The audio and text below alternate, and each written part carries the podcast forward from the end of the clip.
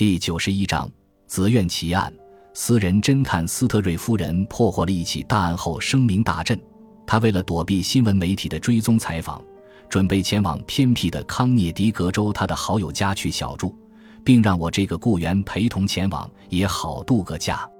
我们原以为没人知晓我们的行踪，哪知就在我们抵达的当天晚上，当我们正在朋友家里安安静静的玩牌时，忽然有人打来电话找斯特瑞夫人。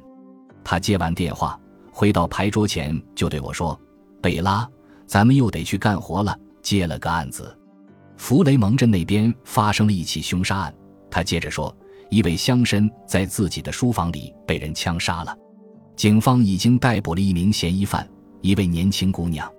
打电话找我的人显然是那姑娘的男友，央求我去一趟查明真相。他说话的声音表明他焦虑不安。”对那姑娘十分忠诚，相信她不会犯罪，这叫我大为感动。于是答应他马上就去。一起凶杀案，主人里普斯康先生吃惊地问道：“离我们家这么近，谁被杀了？”康纳勒斯苏顿先生。不会吧？我们的主人惊跳起来。他是我们这一代的大人物。他那紫苑宅邸是一处出名的观光景地。是谁杀了他？那个受到怀疑的姑娘叫莱拉达纳尔。里普斯康夫妇目瞪口呆地望着斯特瑞夫人。片刻后，男主人开口道：“老天爷，苏顿老先生是莱拉的监护人啊！那个姑娘比他还要富有，一个蛮秀气的富家小姐，阔公主似的。是谁给你打来的电话？一个小伙子叫魏杰，没听说过这个人。那个姑娘想什么有什么。”他干嘛要杀死他的监护人呢？闹不清楚。斯特瑞夫人说：“咱们得去了解一下。我想借用一下你的汽车，行吗？”“当然可以。我也想陪你去一趟，做你的保镖。你大概通宵都回不来。眼下已经是午夜时分了，路程约莫二十英里，半个钟头我们就到了。紫苑宅邸是一幢二十五年前盖的宏伟楼房，周围是苏顿先生的私人花园。”整幢房子里灯火通明，却空空旷旷，只有一名警察在站岗，还有那个给斯特瑞夫人打电话的年轻人，衣着简陋，充满信心和能力。他内心十分焦虑，一见到我的雇主就订了点心。他说：“那幢楼房里的人都让乡镇地方法官传去了，要先开一次听证会，咱们可不能错过这次听证会。”斯特瑞夫人说：“贝拉，你马上去那里。”做好记录。我查看完现场就立刻赶到。里普斯康先生开车把我送到维汉法官的寓所，那里已经有六七辆汽车停在门口，大门外还聚集着不少人在小声议论。对一个宁静的小乡镇来说，这可是个不同寻常的景象。里普斯康先生不打算进去，就坐在车里等待。房子里到处是人，我走进去也没人过问。法官还没下楼。法官那间办公室在左边的后厅，是一间装饰古老的房间，大家都想挤进去旁听。我看见那个被指控的姑娘坐在一张小沙发上，脑袋埋在身旁一位年纪不大的黑衣女郎怀里。姑娘文雅纤弱，身穿一套印花麻纱晚礼服，肩上搭着一件白色裘皮斗篷。我看不见她的脸，那头短短的金色发卷引人不胜爱怜。她不住低泣。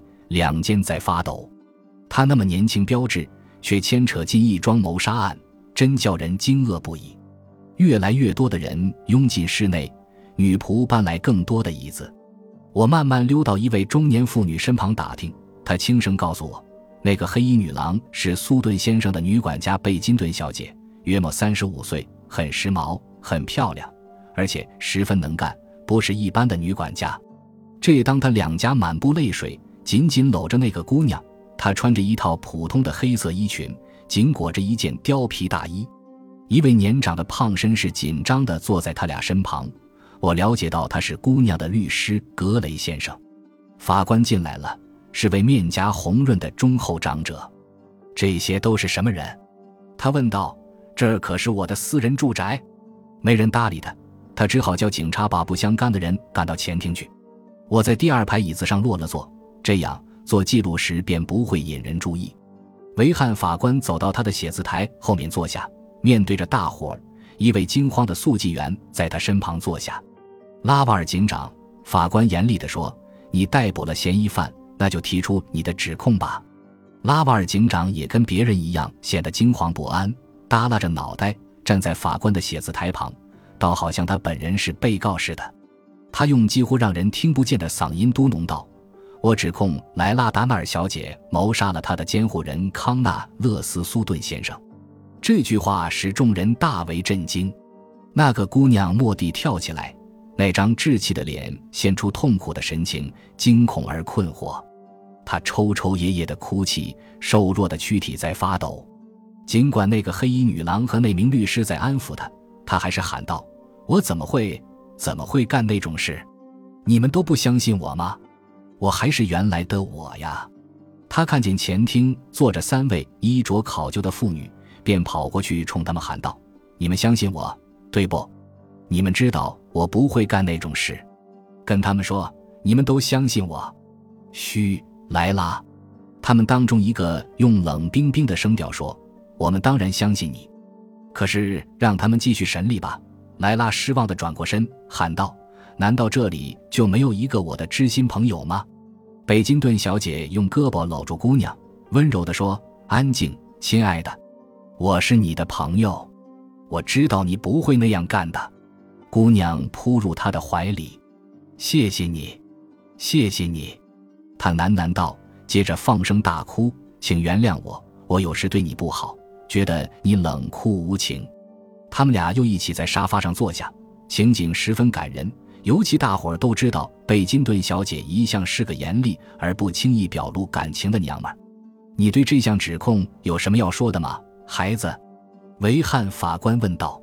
不是我杀的，不是我杀的。他倚在贝金顿小姐肩上，没抬起头来答道：“犯人言称自己无辜。”法官对速记员小声说，接着问那位警官：“谁是证人？”兰姆利先生。他是苏顿先生的男管家，那人便走向前来作证。他是个态度温和的高个子，怜悯地望着那位年轻女主人，好像不愿作证似的。可这反而增添了致命的效果。他刚开始讲话，斯特瑞夫人和魏杰走进了前厅，在后面暗处的旮旯里落了座。我对那个据说是莱拉的情人颇感兴趣，便向我身旁的村妇打听：“哦，他叫艾尔温·魏杰。”那个女人无所谓的答道：“不是个什么了不起的人物，新晋才来到这里，还没交什么朋友呢。据说他是个能干的发明家，可我压根没听说过他发明了什么。他跟他的母亲住在铁路那一头的一所小房子里，那边靠墙站着的那个女人就是他的妈妈。我看到那是一位平凡的中年妇女。这时，兰姆利男管家作证如下。”我在苏顿先生家做了四年男管家，目前家中有苏顿先生，他所监护的达纳尔小姐，女管家贝金顿小姐，我本人，厨娘费努堪太太和五名女仆，还有伙夫杜根住在地窖一间屋里，园丁李维特跟他的家人住在花园门口的小农舍里，另外两位单身汉斯基普莱斯利和戈登跟园丁住在一起。今天夜里十一点，我上床睡觉去了。家里没有客人，我想当时除去主人，大家都已经就寝了。老主人按照往常的习惯，独自在书房里看书。书房在楼房侧翼，是跟其他房间隔开的。我躺在床上却没入睡，忽然听见一声闷闷的枪响，就急忙跳下床，披上衣服。那当我听到教堂钟声正敲响十一点，我的房间在三楼。我没叫醒任何人，就独自奔下两层楼，敲了一下书房门，可没人应声。我便开门，门却给锁上了。等一下，维汉法官打断他的话：“你主人在书房里看书，一向锁门吗？”“不锁，确实一向不锁。”“好，那就往下说吧。”我高声呼喊，也没人回答。我首先想到的是强盗人士抢劫，因为保险箱在书房里。我闹不清究竟来了多少强盗，因此不敢独自一人到户外去查看，就奔向地窖叫醒杜根。他有一把手枪和一个手电筒。他连忙披上衣服跟我出来，我们俩从前门出去，绕到书房窗户底下。书房有一扇通平台的落地窗，窗子开着。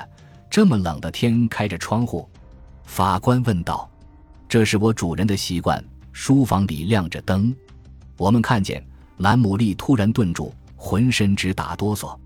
往下说，法官催促道：“苏顿先生坐在书房当中，他那张写字台那儿，脑袋伏在桌面上，左边太阳穴中了子弹，血从写字台上淌下来。老先生已经死了。”保险箱给打开了，旁边有个翻开的记事本，我认出那是我主人总带在身上的小本子。